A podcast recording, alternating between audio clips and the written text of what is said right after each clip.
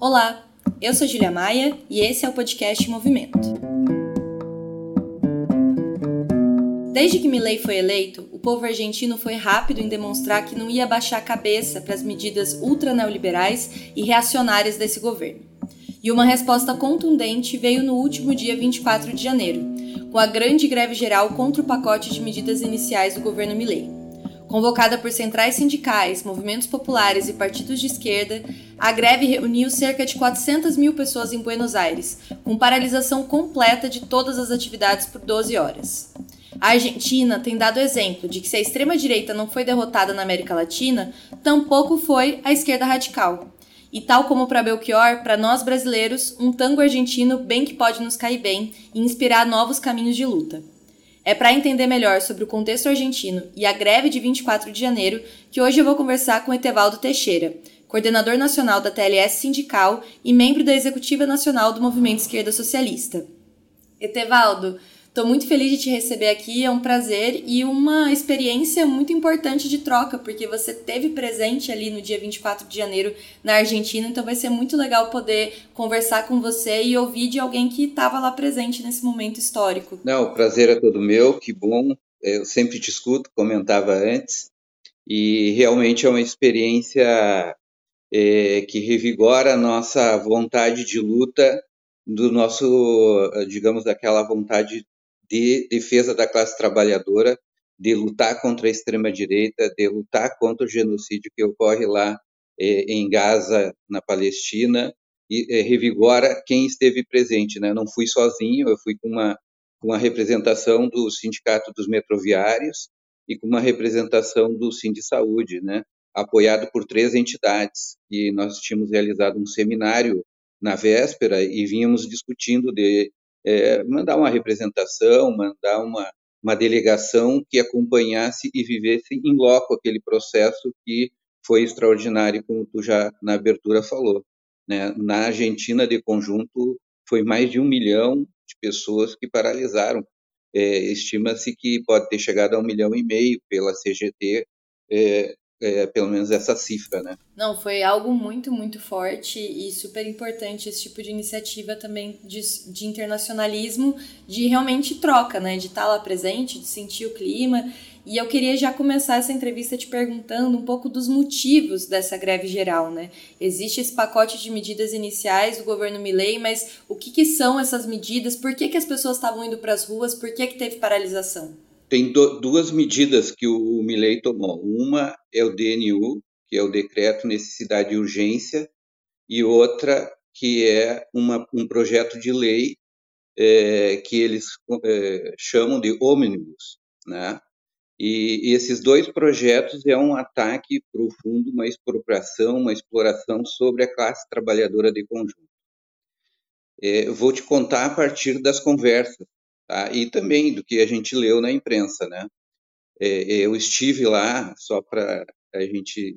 Eu estive com o Sindicato dos Metroviários, estivemos com o, o, as organizações de esquerda, o MST, Movimento Socialista dos Trabalhadores, estivemos também com o grupo é, Marabunta, que inclusive o mês tem relação com eles privilegiada. Inclusive, eles também têm trabalho, além da educação, na saúde. Né?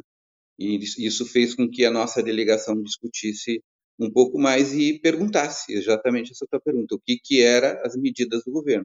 Primeiro tem uma, essa medida de decreto de necessidade e urgência, ela, o Mele queria por quatro anos governar através de decretos, né? e aí os decretos sobre todas as áreas, todas as áreas da economia, né, é, da, da, saúde, da educação, ou seja, que ele decretasse e, na verdade, isso se caracterizou como se fosse um golpe, né, um golpe ao parlamento mesmo, sem ter consulta ao parlamento.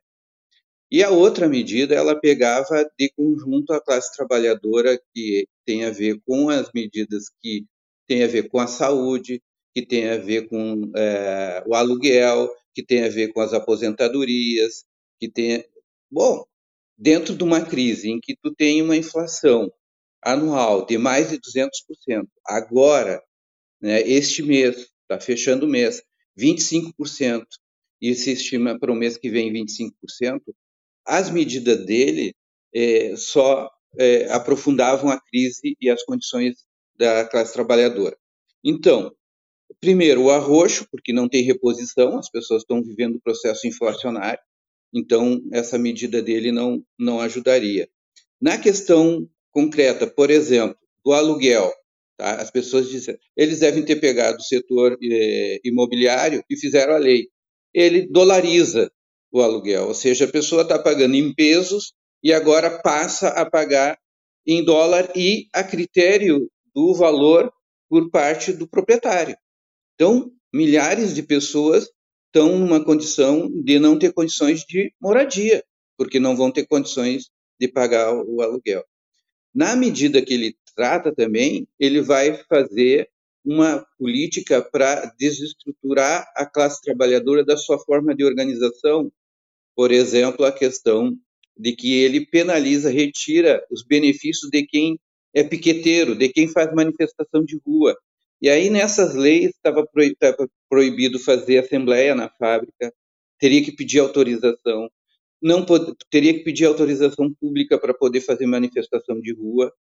Então, era, é um pacote em que desestrutura toda a organização da classe trabalhadora.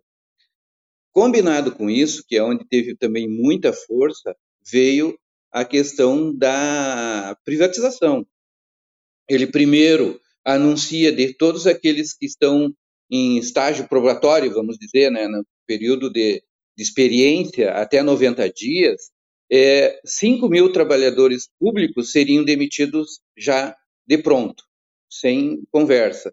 Outras 45 mil estariam é, é, sob análise se ficariam ou não no, no trabalho.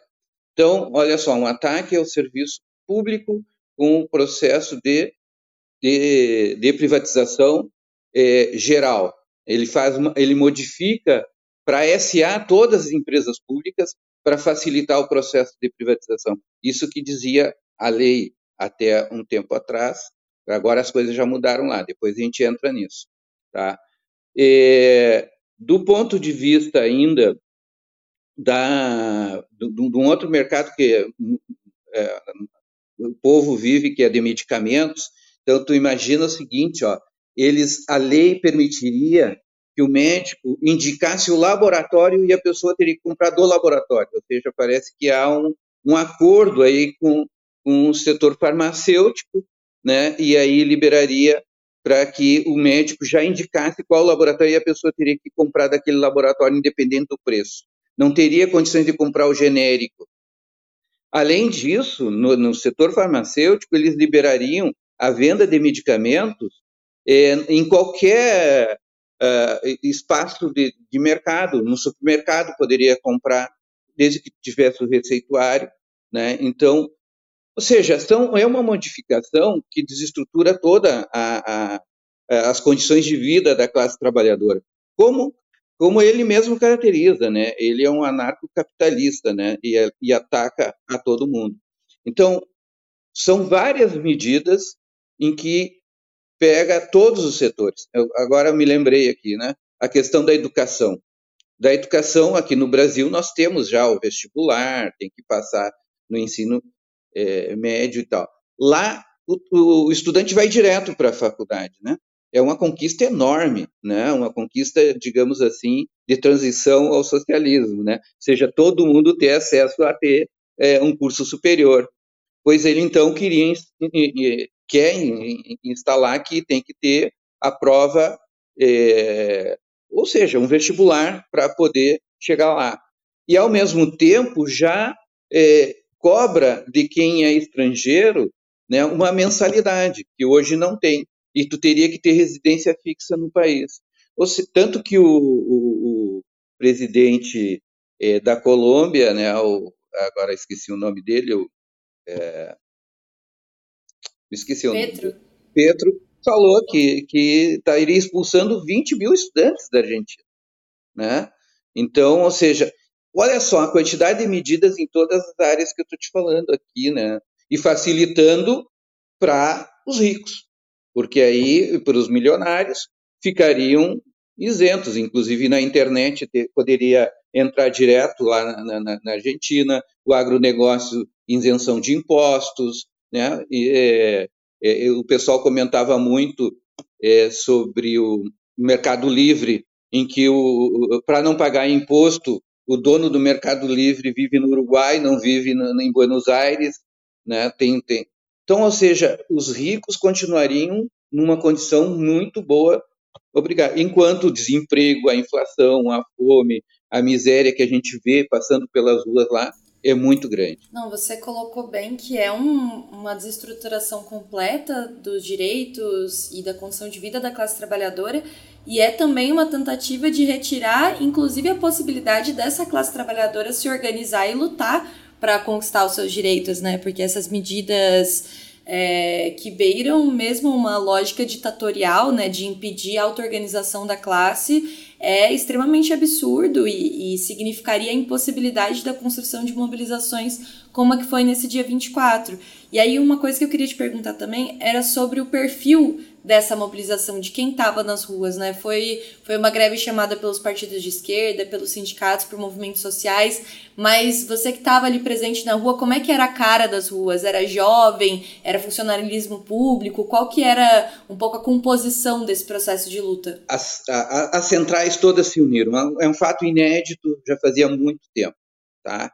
Que não se uniam todas as centrais, inclusive as menores, né? Que foi convocado pela CGT, pela CTA, tem duas CTAs, né, Centrais dos Trabalhadores Autônomos, a União dos Trabalhadores da Economia Popular, que é uma outra organização de menor tamanho que também e que envolve aí os piqueteiros e, e os sindicatos identificados com a esquerda, né? Nós estávamos junto com uma associação dos metroviários.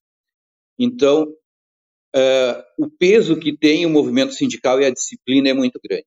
Então, envolve a todos os trabalhadores, né? Não era é, não, eu não posso te dizer simplesmente, era, era diferentes gerações envolvidas no processo de luta. Então, é um, é um fenômeno bem diferente do que nós vivemos no Brasil contra o Bolsonaro, por exemplo. Lá foi uma greve geral de, de, de imediato. Bolsonaro, nós fomos fazer mobilização aos sábados aqui no Brasil, né? 50 mil em Porto Alegre, 100 mil no Rio, São Paulo. Lá foi um chamado imediato pela profundeza do ataque, né? E aí, assim, o que, que eu posso te contar? Quando nós saímos do, do, do, do, do hotel que a gente estava, nós estávamos a, a dois, dois ou três, dois quarteirões ali da, da, da Praça de Maio, da Casa Rosada, e o pessoal, às oito da manhã, já se dirigiam para lá. A paralisação começaria ao meio-dia. Quem estava indo nesse momento para lá? Os servidores públicos. Tá? Todos os órgãos públicos paralisaram e estavam indo para lá e eles começaram a paralisação não ao meio-dia, começaram à meia-noite. Eles fizeram paralisação de 24 horas. Na medida em que nós íamos indo para o sindicato dos metroviários, a gente começava a observar a concentração dos grupos de esquerda em tudo que é esquina. E de sindicatos indo em marcha em direção à, à Praça de Maio e ao Congresso. Aí a gente se reuniu com os delegados sindicais, com a direção do sindicato, e são pessoas de, de, de, de já de uma experiência enorme, porque a cultura de esquerda é, na Argentina é muito forte, o trotskismo é muito forte na Argentina, o MST, o PO, o, o Marabunda e outras organizações como o MAS, né, tem, tem ainda a sua, a sua é, inserção social e todos eles estavam fazendo as suas concentrações para ir para lá. Quando a gente chega na concentração, é, e quando a gente chega, eu te digo, chega a seis quarteirões da Casa Rosada. Nós não conseguimos, a partir dali, andar mais. Nem para frente, nem para os lados, e para trás era uma multidão. Tá? E aí, é, quando a gente chega, a gente está numa concentração com grupos que era da CTA, que era o vínculo dos metroviários. Ali tinha o pessoal da saúde, né? tinha o pessoal que é do Sindicato dos Padeiros, né? tinha metalúrgico, tinha de vários órgãos públicos, então era tudo, era geral, era uma greve geral. Né? Os bancários, os bancários também estavam lá envolvidos nesse processo. Aliás, é, os bancários no dia anterior colocaram cartazes em todas as agências, né, dizendo que não iam abrir. Então, ou seja, foi um movimento geral. E para tu ter uma ideia, quem é o presidente é, da, da CGT é um, é um, um caminhoneiro. É um caminhoneiro que até é, é o Paulo Moiano, que é o líder dos caminhoneiros, ou seja, ou mostra a inserção que tem a disciplina sindical que tem é, na Argentina. Então, foi, foi um movimento que todos com as suas baterias, com a sua forma de organização própria, né, que é dos argentinos, com muita garra, muita raça, é, e que faz qualquer um se sensibilizar e se envolver no processo. Então, essa foi a composição da, da, dali, da, da é, desse, dessa manifestação. Mas foi muito forte não só na, em Buenos Aires, né? foi em Rosário, foi em Mendonça, né? foi em várias é, é, províncias, como eles chamam lá, que são, seriam os estados nossos aqui, é, foram muito fortes as paralisações. E do ponto de vista do resultado, que tiveram conquistas a partir da greve geral, o governo retrocedeu, como é que foi a resposta do governo, o, o que, que a greve provocou no país? Bom, aí é que está, né? A, a, os resultados ainda estão vindo, digamos, poderíamos dizer, né? Primeiro que o que, que dá para dizer assim, o pacote do tá saiu na imprensa de hoje, né? que tá, já não é mais o mesmo pacotaço. Né? E, a, e a resposta foi com a greve e a resposta foi com os panelaços que houveram lá na Argentina. Né? Por exemplo, toda, toda a política que teve sobre a questão da reforma trabalhista, o judiciário já não considera mais. Já está de fora. Ah, podemos dizer, é parte, é, foi considerado inconstitucional. Todas essas medidas em relação aos, aos direitos é, trabalhistas, né, que, que, como a gente já comentou aqui, o que representava desde a própria organização do, dos trabalhadores para a liberdade de organização, de assembleia, é, de fazer as suas manifestações, é, até a, a, outras políticas é, que, que, envolvem os direitos trabalhistas deles lá, que, é, por exemplo, é, eles não têm lá o banco de horas, eles queriam terminar com a hora extra e ter só banco de horas. Tudo isso foi considerado, é um, a parte do, da lei trabalhista está, digamos assim, agora o governo vai ter que fazer um recurso. Né? E dentro do, do parlamento DNU, o, o governo recuou é, em, em, relação à questão da reforma é, eleitoral, uma reforma eleitoral bem drástica. Ou seja, ele, ele já não tinha um peso dentro do parlamento para aprovar, tá? porque o Milley, representando a sua, a sua frente ali, ele, ele tinha poucos, agora deixa eu até pegar aqui só se eu tenho aqui o número, é, ele tem 37 dos deputados dos 257, sete senadores do 72. Então ele tem que buscar bastante acordo político e ele não conseguiu ainda todo toda todo o peso para aprovar com maioria, né? O próprio projeto ele esse projeto esse decreto que é um, um, uma forma autoritária é, e, e, mostra é, o elemento fascista dele, né, de querer mandar e, e, perseguir, que é o DNU, com os quatro anos dele fazendo decreto, esse aí também não, não, não, não foi acordado, não foi aceito pelos partidos. Então ele já teve que recuar bastante e não sobre todas as medidas que ele pretendia trabalhar a partir desse, desse decreto. Não se aceitou também, né? não, não, não, não há acordo lá. Isso não quer dizer que parte das medidas deles não vai ser implementada. Né? Vai continuar, é uma luta que vai ter que prosseguir, mas o que nós podemos dizer? o pacotaço dele não é mais o mesmo depois da greve, né, depois das mobilizações, né, que tem a, a, empresa estatal deles, que é a petroleira é, YPF lá, é, que estava, já se retirou, não vai ser privatizada. Então, ou seja, não é mais o mesmo pacotaço, não quer dizer que ele não tenha vitória dentro do parlamento em articulações sobre outras medidas que venha a ter mas já não é a mesma coisa, ou seja, é fruto da resposta que se deu na mobilização de rua, que tem eco dentro do parlamento por causa, em função dos partidos.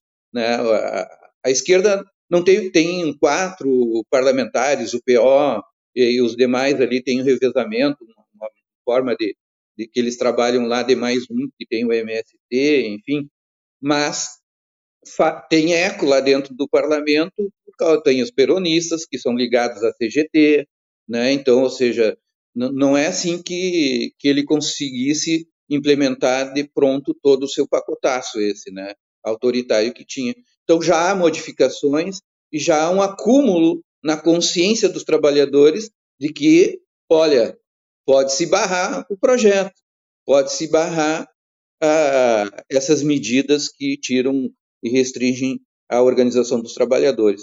Então, acho que tem uma experiência muito interessante e que serve como referência para a América Latina, porque foi acompanhado no mundo todo. No Brasil teve mobilização, em São Paulo, mobilização no consulado, teve mobilização na França e, e na Colômbia, em outros países.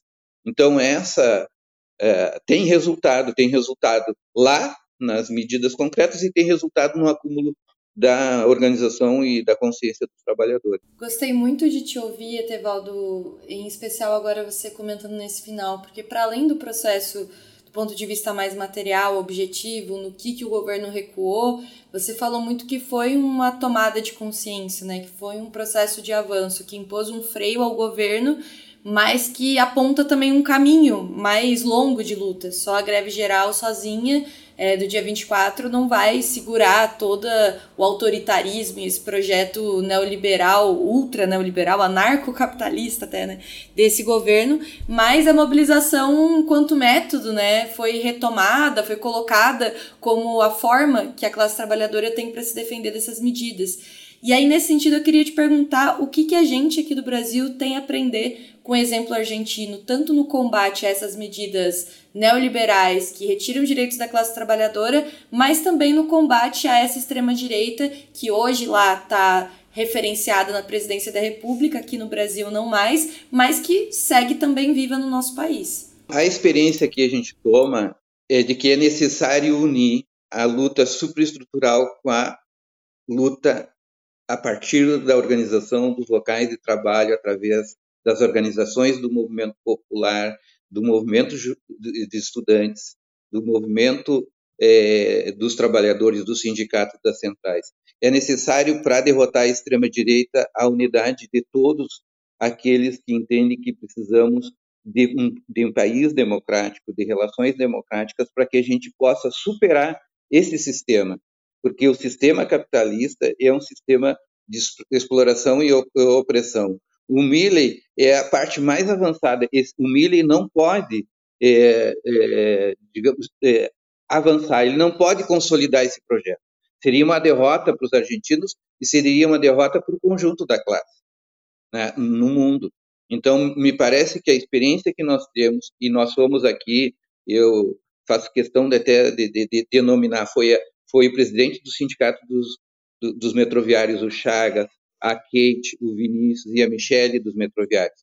Foi a Lúcia, foi a, a Helena e a Estela do, do, do Saúde. E eles todos saem de lá vendo a, a, a amplitude da mobilização, a unidade da classe trabalhadora, da sua mobilização ativa e consistente, né? e a necessidade de fazer esse tipo de movimento. Ou seja, derrotar a extrema-direita é a partir das mobilizações, das ações concretas que nós podemos ter. Nesse sentido, eu quero te dizer o seguinte também, aproveitar que está, que é as relações que nós precisamos manter. Nós precisamos manter relações internacionais. Nisso, posso te dizer o seguinte: é, é, é importante que o pessoal, primeiro, quem nos escuta, leia ali a, a, a, os editoriais que o Israel Dutra tem é, escrito e que falam, inclusive, da Argentina. É importante que teve, foi ele um dos, dos articuladores para a gente ir lá e ter essa relação política. Foi importante o Roberto Robaina também ter ido lá e nos instrumentalizado politicamente, porque fez reuniões preparatórias para nossa ida lá. Ou seja, essas relações internacionais e a construção de pontes internacionais para construir um instrumento da classe trabalhadora internacional é fundamental. Nesse sentido, inclusive, Júlia, aproveito pra, porque me vem à memória que nós vamos realizar aqui em Porto Alegre, na, em, no começo de maio, articulado uma ideia que veio na conferência do, do, do mês, em dezembro, e o, pela, pela Quarta Internacional, uma indicação de fazer um ato internacional contra a, um ato antifascista contra a extrema-direita aqui no Brasil. Bom, nós estamos eh, impulsionando aqui em Porto Alegre, Roberto Robaina e o Israel Dutra estão nessa articulação. Foi aprovado na, na executiva do PSOL, foi aprovado aqui entre os partidos PT e PSOL aqui no, em Porto Alegre, no Rio Grande do Sul. Ou seja, a articulação internacional, a mobilização direta é que é possível derrotar a extrema-direita no mundo e em nosso país. Né? Não deixar sobreviver o bolsonarismo, né? não é tema nacional, nós estamos falando da Argentina, mas é necessário essa experiência da Argentina que é fundamental a construção e as relações. Nós, além dessa, desse ato, nós já estamos preparando uma articulação entre os metroviários, como categoria eh, internacional, para fazer um, um evento no próximo ano. Etevaldo, muito obrigada por ter topado conversar aqui com a gente, trocar um pouco dessa experiência muito rica que você viveu estando ali na Argentina nesse último dia 24, participando da greve geral. E quero agradecer muito você por trazer para a gente todos esses ensinamentos também que essa experiência traz e que sirvam para nos fortalecer aqui também no Brasil um caminho de luta, de combate real à extrema-direita e de construção de uma alternativa política, que acho que, inclusive, num outro episódio, se eu não me engano, de número 111 ou 112, que a gente conversou com o Alex da Mata, que estava na Argentina no dia da eleição, a gente falou muito sobre isso, como essa é uma tarefa que está colocada tanto para o Brasil quanto para a Argentina, com todas as diferenças conjunturais, políticas, históricas que a gente tem, mas a necessidade de construção de uma alternativa política, que seja alternativa tanto à extrema-direita, mas também alternativa a esse projeto de colaboração de classes que tem demonstrado as suas limitações, e uma delas, inclusive, o fato de fortalecer a extrema-direita para que ela ocupe esse espaço. Né? Então, muito, muito obrigada. Tá, eu que agradeço, espero que tenha contribuído aí e deixo a, a dica: leiam acompanhe o que se passa na Argentina, tem os sites das organizações de esquerda, quando tu faz ali é, o, pedido para ler, pode traduzir para o português, então não tenha dificuldade como nós tínhamos antes, eu sou de uma geração em que nós tinha que traduzir, que nós tinha que ler no espanhol, né? então agora não, tem facilidade, é muito importante que todos os militantes de esquerda, militantes do mês, é, se apropriem das informações, se forme para poder atuar com maior convicção e com certeza a gente fazendo, impulsionando a nossa organização com mais força. O podcast Movimento é uma iniciativa da revista Movimento e do Movimento Esquerda Socialista. Nos acompanhe também pelo site movimentorevista.com.br. A trilha sonora de Alex Maia e a edição de áudio da Zap Multimídia.